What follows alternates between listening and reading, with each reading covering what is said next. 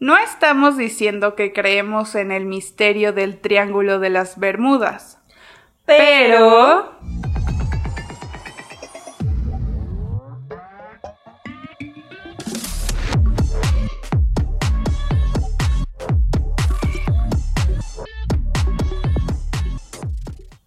Bienvenidos a otro episodio de Sucede en la madrugada. Este podcast donde platicamos de todas esas teorías, conspiraciones, misterios que, que vemos en la ciencia ficción, en películas, en libros y que nos preguntamos, ¿será real? ¿Existirá? Y bueno, hoy traemos un tema increíble que me apasiona. Cuéntanos, Frida. Es el Triángulo de las Bermudas. Y la verdad este tema se eligió eh, bueno, fue por Pau, que dijo, yo quiero hablar del Triángulo de las Bermudas. ¿Por qué Pau? Triángulo de las Bermudas yo creo que fue el, primer misterio, digamos, que, que me llamó desde muy chiquita. Cuando escuché sobre él me puse a investigar y, y es lo, por el, el, que nació mi amor a todas estas teorías y conspiraciones de las que platicamos. Vamos. Y si tú estabas tan perdido como yo en dónde estaba el Triángulo de las Bermudas, porque les voy a ser sincera, yo creí que estaba del otro lado del mundo. Mi sorpresa es, investigando, que está al lado, literal. El Triángulo de las Bermudas se forma juntando pues, las líneas de las Bermudas, Puerto Rico y Miami, Florida. Son esas tres. Entonces sí, justo, como les digo, están al lado. Todas esas extrañas desapariciones que ocurrieron están a la vuelta de la esquina, señores. Y bueno, el Triángulo de las Bermudas obviamente no es que esté trazado o, que haya algo eh, que lo establezca como tal. Muchos autores cambian un poco eh, pues la distancia de las líneas, pero sí son estas líneas imaginarias entre estos tres puntos, ¿no? Y realmente al Triángulo de las Bermudas pues no se le conocía así, no tenía un nombre como tal. Fue hasta 1953 cuando Vincent Gaddis, un, un autor, le da el término en una publicación justo eh, de la cual hablaba del Océano Atlántico. Bueno, creo que una de las primeras desapariciones más sonadas fue la de un barco de carga, el USS Cyclops, que tenía con ella 306 personas. Y este era un barco que en marzo de 1918 salió de Brasil con una nueva carga y su último mensaje, ya yendo hacia, pues ya estaba por esa parte, su último mensaje fue buen tiempo, todo bien. Y después nada. después nada y se perdió por completo. No hay rastro de ese barco y tomando en cuenta que este era de los barcos más grandes o el más grande del momento en Estados Unidos, pues sí causó revuelo. El Triángulo de las Bermudas es conocido exactamente por esto que nos platica Frida, por ser un espacio en el mar donde han ocurrido desapariciones, pues sí, o sea, se pierden barcos, aviones, obviamente personas que van en ellos y la mayoría de ellos no han encontrado una explicación o no han encontrado los restos como este, ¿no? Que nos platicas, Free. Sí, de hecho, creo que el más reciente que sí se pudo encontrar, bueno, no sé si sea el más reciente, tomando en cuenta que el Triángulo de las Bermudas tiene víctimas cada cada tres segundos. Pues sí, exagerando. Es, una ruta muy popular, digamos, donde cruzan varios barcos y, y aviones. Exacto. Esta fue en el 2015, fue, era el Faro, era un barco de carga también que zarpó el primero de octubre y igual desapareció. Se estuvo buscando y se encontró el barco hasta la profundidad del mar el 31 de octubre. Eh, de ese mismo año, pero esas cosas. Alguna de las teorías es que sí estuvo involucrado en, un huracán, que se ve que era el huracán Joaquín, pero aún así, pues era un barco justo de carga gigantesco y investigando sobre este barco, eh, una de las historias que me rompen el corazón es que una de las tripulantes del barco alcanzó a mandarle un mensaje a su mamá diciéndole pues que los vientos estaban muy fuertes y que nada más le mandaba pues todo su amor a su familia. Ay, no. Espera, voy a... No, qué feo. No, qué horror. Yo creo que saber como que algo te va a pasar es lo peor que puedes vivir. Pero la niña sabía que iba a pasar o nada más comentaba que los vientos estaban muy fuertes. Yo creo que, eh, pues sabiendo que el huracán estaba cerca, probablemente sí tuvieron que estar viviendo algo muy feo para, digamos, despedirte. O sea, como tal cual no le dijo adiós mamá, pero sí fue, pues le mando mi cariño y mi amor a toda la familia y así. Pues sí, efectivamente desaparecieron y como dices, no los encontraron hasta un mes. Un, un, mes después y pues a la tripulación, pues no, no habían restos de la tripulación. Pues claro, ¿cómo? Hablando de otros casos famosos, uno de los primeros registrados tal cual en el Triángulo de las Bermudas fue en 1945. Este era de, de aviones, eran cinco aviones, ¿no, Frida? Sí, resulta que a este caso se le conoce como el vuelo 19 y eran vuelos de rutina, de entrenamiento de los militares. Y el ejercicio era el problema de navegación número uno. Entonces en cada avión, en estos cinco aviones, había tres personas, excepto en uno, en donde solamente habían dos. Y a cargo estaba el teniente Charles C. Taylor, que era un piloto con experiencia. Había sido veterano en la Segunda Guerra Mundial entonces, pues todo tendría que haber estado en orden. Sin embargo, en las vueltas que estaban dando, en una ocasión, el teniente se convenció de que su brújula estaba rota. Además, empezaba a haber lluvias y mal tiempo, pero él estaba tan convencido de que estaba súper perdido. Entonces estaban pidiendo ayuda, él por la radio, decían y se anotan lo que se dijo por la radio de no sé en dónde estamos, ¿no? Debimos habernos perdido después de la última vuelta, comenta uno de los pilotos. Este mensaje lo recibe otro teniente que iba volando por la costa de Florida y pues manda ayuda, ¿no? Le dice a la Fuerza Aérea y ya se comunican un poco con ellos y de verdad, el teniente estaba súper perdido. Creía que estaba ya como por el Golfo de México cuando realmente no estaba tan lejos del destino. Entonces, los pilotos le estaban diciendo, oye, hay que irnos hacia el sol, me parece que les dicen que cuando se pierden tienen que ir a donde se pone el sol, porque se supone que encontrarán tierra.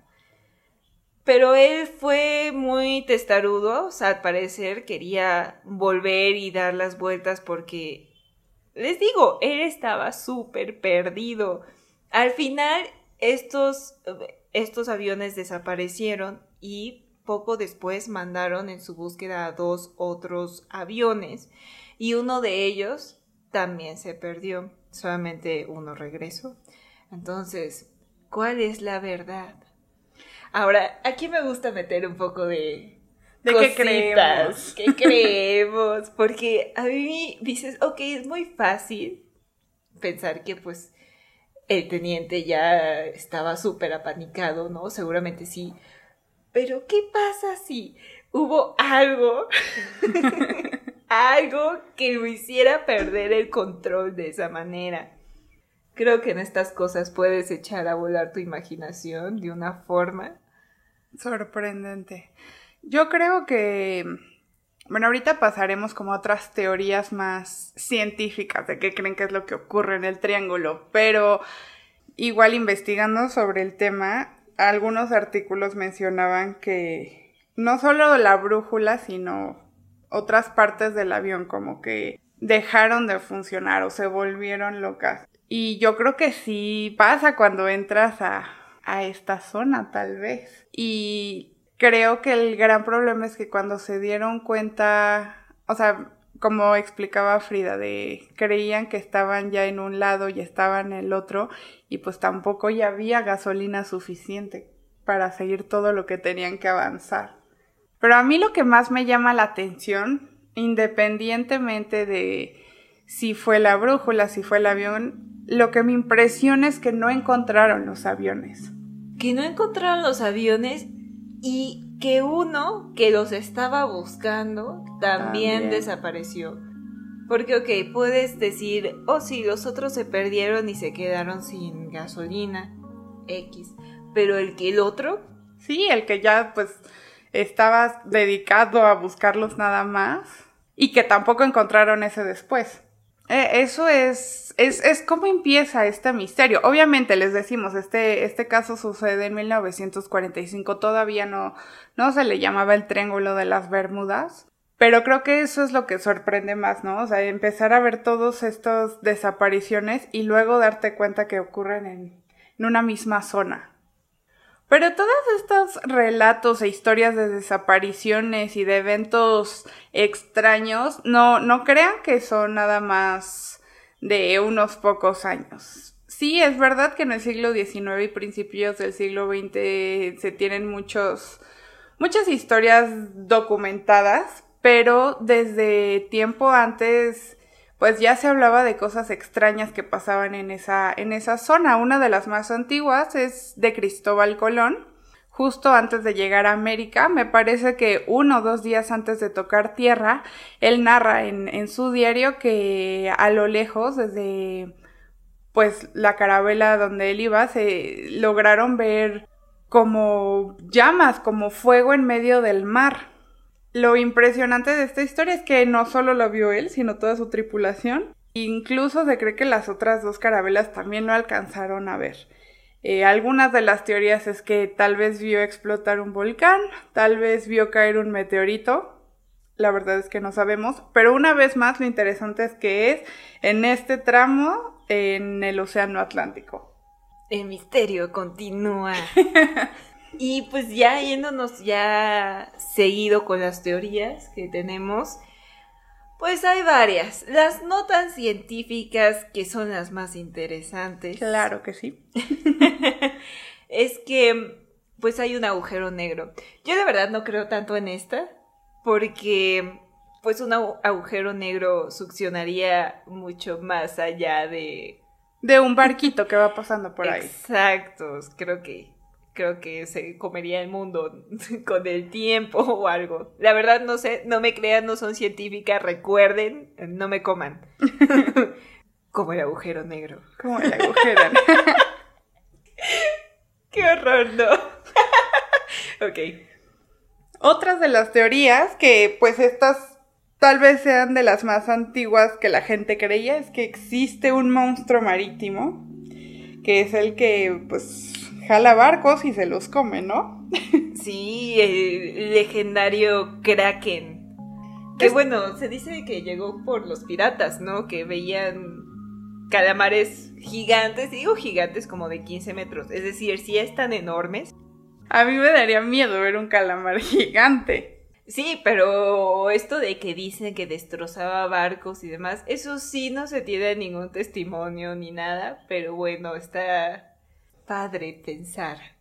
Este también tal vez sea otro de nuestros temas de podcast, lo que se oculta en el fondo del mar. Pero yo no creería tal cual de un kraken en esa parte porque una vez más, ¿y los aviones? Sí, eh, van a sacar sus tentáculos hasta 300 metros arriba y andar agarrando los aviones. Wow. Qué... que además este, dentro de nuestras teorías científicas y no científicas, realmente la profundidad del mar en esa parte no es tan profunda. No, pero sí existen estas grutas, les llaman agujeros azules, son de forma vertical y alcanzan muchos metros de profundidad. De hecho, hay una que se tiene como la más profunda que se, que se llama Sansha Jongle con 300 metros abajo.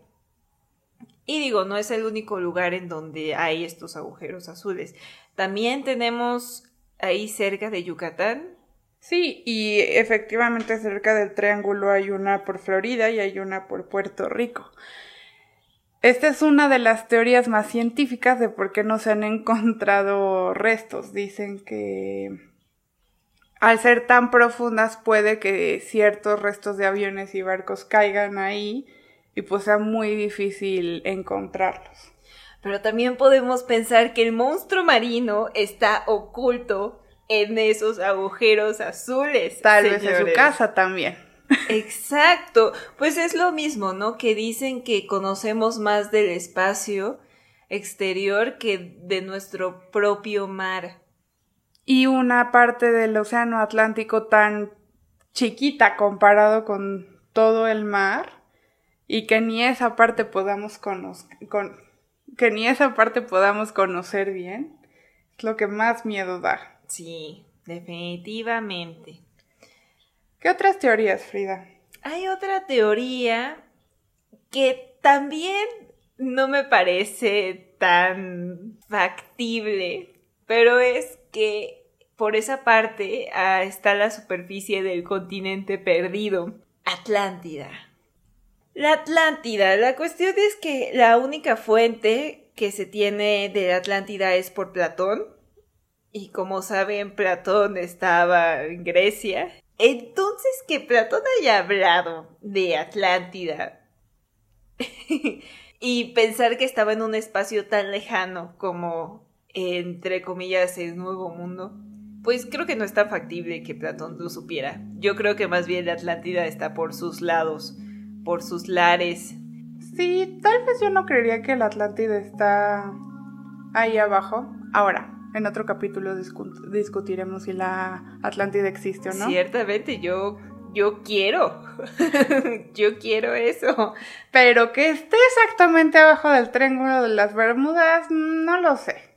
No, pero lo que decían es que ellos, los de Atlántida, usaban estos cristales de fuego que lanzaban rayos y obtenían energía y que por eso se hundieron y que esos cristales siguen funcionando y que por eso andan pues destruyendo los aviones y los barcos y las fallas tecnológicas es por su culpa. En lo cual pues les digo que creo que la Atlántida no está ahí. Bueno, quién sabe, ustedes pueden pensar otra cosa. Pero tal vez estas eh, piedras rocas de las que hablas, no sabemos. Sí es verdad que han encontrado que han encontrado cierta energía en esta parte, no sé, podría ser que sí. Deberíamos intentar sacar una de esas rocas. Hay otra teoría que esta nunca puedo faltar. Creo que es la teoría que está en todos los hechos de misterio. Exacto. Y es que. Respuesta a todo. Respuesta a todo. Y ahora sí, como el meme. Aliens. ok. De que ahí hay como una cosa militar de aliens y que se llevan a las personas de los barcos y los aviones para hacer experimentos con ellos. Algunos piensan, otros creen que es para estudiar la tecnología de los humanos y usarla en contra de nosotros en un futuro. Esa me da un poco de risa, no quiero decir que no creen los aliens, pero pues está medio curioso que estén ahí Sí, como que normalmente vemos a los aliens más en tierra, ¿no? O volando, no, no como en el mar. Sí, justo. y bueno, ahora pasando a teorías más científicas o que intentan responder estos misterios. Eh, una de ellas es la de hidrato de metano. Este, pues, ¿qué es? Compuesto, gas, elemento. No tengo ni idea. que como funciona es que, bueno, se eh, dice que en el mar los peces y las plantas cuando mueren liberan eh, eh, este este gas, digamos, ¿no? Y se va acumulando en el fondo del mar.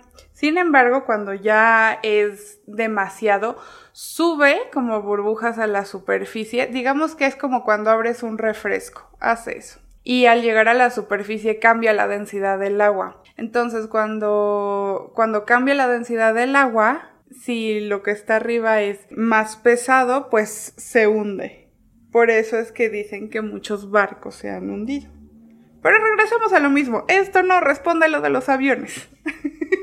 No había pensado que no responde los aviones, creo que tienes razón, no lo hace. Entonces, otra vez, ¿cuál es la verdad? ¿Cuál es la verdad?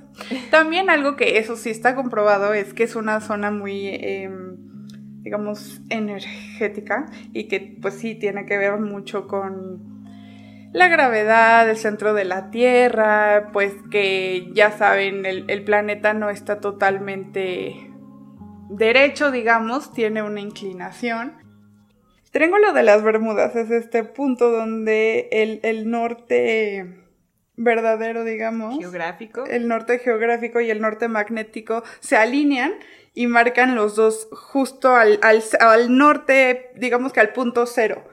Probablemente por lo cual el piloto del, de que hablábamos, del mm, vuelo 19, pues se empieza a volver loco, se pone nervioso, porque sí, las brújulas empiezan a marcar eh, ese punto, o sea, como, como el punto cero. Entonces, pues también podría confundirse o no saber si tu brújula está funcionando o no. ¿Tú qué opinas, Free? de eso, yo creo que sí, tiene mucho sentido. Siento que le estamos diciendo muy feo al teniente. Pobrecito. No se volvió loco, quizás nomás se apanicó demasiado. ¿Quién sabe qué? ¿Qué habrá pensado? Pero bueno. Que, que como dato curioso de este caso, eh, investigando, pues si son fans de los aliens o de Steven Spielberg, del cine en general, la película de Encuentros cercanos, el tercer tipo, eh, menciona en alguna parte este vuelo y estos aviones. Eh, pues esto no es un gran spoiler, deberían de ver la película. Pero sí, en un momento dicen que, que, encuentran los aviones perdidos, están en el desierto de Sonora y los, y los aviones están intactos. Lo preocupante es que, uno, no saben cómo llegan ahí y dos, no tienen idea dónde está la tripulación. Chan, chan, chan. Pero sí, véanla, se ve cool. Yo no puedo decir nada porque no lo he visto, pero ya que me dijo esto, Pau, yo dije, wow. Quizá ya sea un poco más. Pero volviendo a lo de las teorías, hay otra que creo que es la más común. La teoría meteorológica, que aquí ya dice, como no, pues hay viento, hay lluvias, hay tormentas, hay huracanes que hacen que los barcos se hundan y los aviones caigan. Otra es el error humano, ¿no? Que tampoco puede faltar ahí, de que pues simplemente te falló. Sí, las coordenadas o la ruta, eh, calcular ciertas cosas, pero vuelvo a lo mismo. ¿Tantos? ¿Tantos en esa misma zona? Sí, eso está muy raro. Bueno, si lo quieres ver desde el lado científico, yo creo que puede ser una combinación de todos. Pero yo no quiero verlo. del lado científico. ¿Qué es lo que realmente que creemos o, o no? Yo creo que el misterio tiene que estar presentes en nuestras vidas, porque si no, pues qué aburrido, ¿no? Pensar que todo es científico. ¿Qué digo? Está bien. Si eres doctor and stuff, creo que sí es importante que las cosas sean científicas. Pero bueno, en estos asuntos sí encontrar una solución al problema porque todas esas vidas que se han perdido, pues sí es grave, ¿no? Creo que el Triángulo de las Bermudas es, es un caso muy particular porque hay relatos desde hace muchos, muchos, muchos años, muchos siglos para empezar, ¿no? Y sí, aunque a lo mejor la combinación de todas estas teorías científicas respondan varios de los misterios, la verdad es que no responden todos y sería mucha casualidad que tantos barcos y aviones pues pasara esto al mismo tiempo. Y en la investigación, uno de los casos que me pareció más interesante y más... no, no sé, que me provoca este sentimiento de qué habrá pasado, es el del barco conocido como Marie Celeste. Este, este barco que zarpó de Estados Unidos de Nueva York en 1872. Este barco era un, un barco comerciante, digamos. Iba de Nueva York a Génova y contenía alcohol crudo. En el barco iba el capitán, su esposa, su hija y otros siete, siete tripulantes, ¿no? Este barco zarpó, todo iba perfecto y justo al llegar a esta parte del Triángulo de las Bermudas en el Océano Atlántico, de repente cortaron comunicación y ya no se supo qué, qué sucedió con el barco. Y resulta que días después, un barco británico encontró al barco, así, en medio del mar vieron que pues se veía bien como cualquier otro barco. De hecho, el capitán del barco británico que lo encuentra decidió esperar tantito porque dijeron no voy a hacer una trampa. Finalmente parte de su tripulación aborda este barco y se dieron cuenta que no había nadie, que estaba totalmente vacío. Pensaron primero que eh, habían sido piratas, pero vieron que estaban las pertenencias de todos y el cargamento seguía ahí. Pensaron que algo le había ocurrido al barco, pero el barco estaba bien. Y pues después de tratar de darle una explicación, pues nunca le encontraron. Todas las pertenencias seguían ahí, el cargamento seguía ahí. Sí había un barco salvavidas que estaba perdido, pero nunca encontraron si alguien de la tripulación o todos lo, lo abordaron o qué sucedió. Porque, ¿por qué abordaría el barco salvavidas si su barco está bien? Eso es lo más raro. Eso es lo más raro. Y sí, efectivamente nunca se encontraron restos de ninguno de, de los pasajeros de ese barco. ¡Wow! ¡Qué maravilla! No, digo, qué terrible, no por los pasajeros del barco, pero qué maravilla para el misterio. Aquí hay otro que ese final, es el último que les vamos a dar y no tomaremos más de su tiempo. Este fue con sobrevivientes y de su propia boca cuentan en su libro, porque además después escribieron un libro, lo que pasó en su viaje. Resulta que estaban estas dos personas que se llaman Bruce Hernon, que además venía con su padre, y Rob MacGregor no sé cómo se pronuncia, MacGregor. Eso tiene sentido, así se pronuncia, MacGregor. Iban en un camino, pues era un camino muy, muy normal para recorrer para ellos, porque además Bruce era un piloto con experiencia. Entonces iban, iban dirigiéndose hacia Miami y el tiempo que tardaban en llegar siempre había sido 90 minutos. Entonces van un 4 de diciembre de 1970 y entonces en medio del camino encuentran esta nube. Estaban a 300 metros eh, sobre el agua y encuentran esta nube negra que va creciendo y la pasa a través porque no podía hacer otra cosa así que la pasa. Después, más adelante, se encuentra con otra nube negra de a 3.500 metros del agua y no tiene otra más que también atravesarla, porque estaba muy grande que ni la podía ni podía ir por arriba ni podía ir por abajo, y menos los laterales. Entonces, ya adentro empiezan a ver flashes de luz como de truenos, pero no eran truenos, eran como dicen que eran más brillante. Entonces el compás estaba fuera de control y también todo lo eléctrico. Bueno, ellos creían que iban a morir ahí porque sentían que la nube los estaba aprisionando hasta que ven la luz al final del túnel. Metafóricamente, pero también de forma literal, estaban viendo la luz del, del día al final. Pasaron ahí como 30 minutos. Cuando vieron la luz ya se estaban apurando para que no se volviera a cerrar y se estaba cerrando alrededor de ellos. Ya, salieron, lo lograron. rápidamente cuando salió, eh, Bruce llamó a la torre de control para que buscaran su localización. Y la sorpresa es que les dijeron que no estaban, que no estaban en ninguna coordenadas, hasta poco después que los había encontrado y les dijo que ya estaban por aires de Miami. Y eso le pareció muy curioso. A ellos tres les pareció muy curioso porque era imposible. Ellos habían estado en el aire 47 minutos aproximadamente. Nunca jamás habían podido llegar a Miami en tan poco tiempo. Como dije, el viaje era de 90 minutos y siempre había sido de 90 minutos. Bueno, quizá un minuto menos, un minuto más, ¿no? Y eso era lo más, lo que les pareció más raro. ya estuvieron con varios científicos a ver qué podía hacer. Escribieron su libro, si tienen curiosidad, no sé, léalo, quién sabe. Pero pues sí, esa es la teoría que sacan de ahí, es la nube eléctrica, que al final no nos da el porqué de esto. Del tiempo.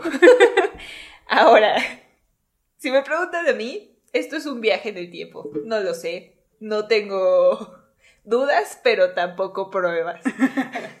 pero a ver, Frida, antes de que pasemos al intermedio, cuéntanos, Frida, sí, rápido, en, en pocas oraciones. Si te dicen, ¿tú qué crees que ocurre en el Triángulo de las Bermudas? ¿Tú dirías qué?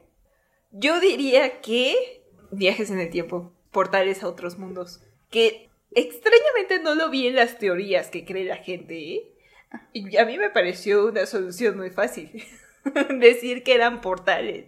Más allá que decir que la Atlántida está abajo. Sí, exacto. ¿Por qué sacan esas cosas? sí, yo creo que también. Sí, creo que muchas de las desapariciones y accidentes se pueden explicar con cosas más científicas, pero sí creo que puede ser un portal. Portal otro lado, un portal de tiempo y no sé, tal vez, tal vez esos cinco aviones que desaparecieron están sanos y salvos en otro mundo. En otro mundo o en otro tiempo. Y aquí viene la cosa. Iba a decir algo, pero creo que es muy descabellado todavía para nuestras mentes, así que no lo voy a decir.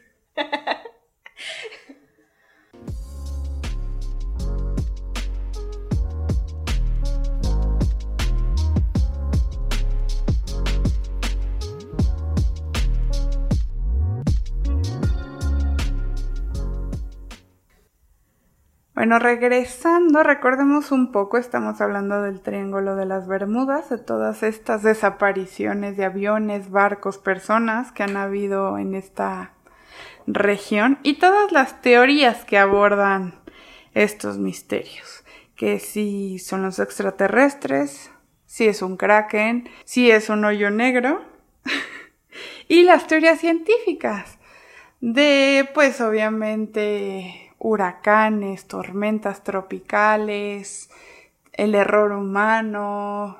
Los hoyos, estos azules, los agujeros azules. En medio del mar y demás. Y ahora, si ustedes quieren ver algo para adentrarse a este mundo de una forma más, mm, más tranquila, digamos, pues ya no la ficción, creo que la ficción es maravillosa para que los creadores puedan dejar ir sus mentes y decir lo que pasa en el Triángulo de las Bermudas es esto.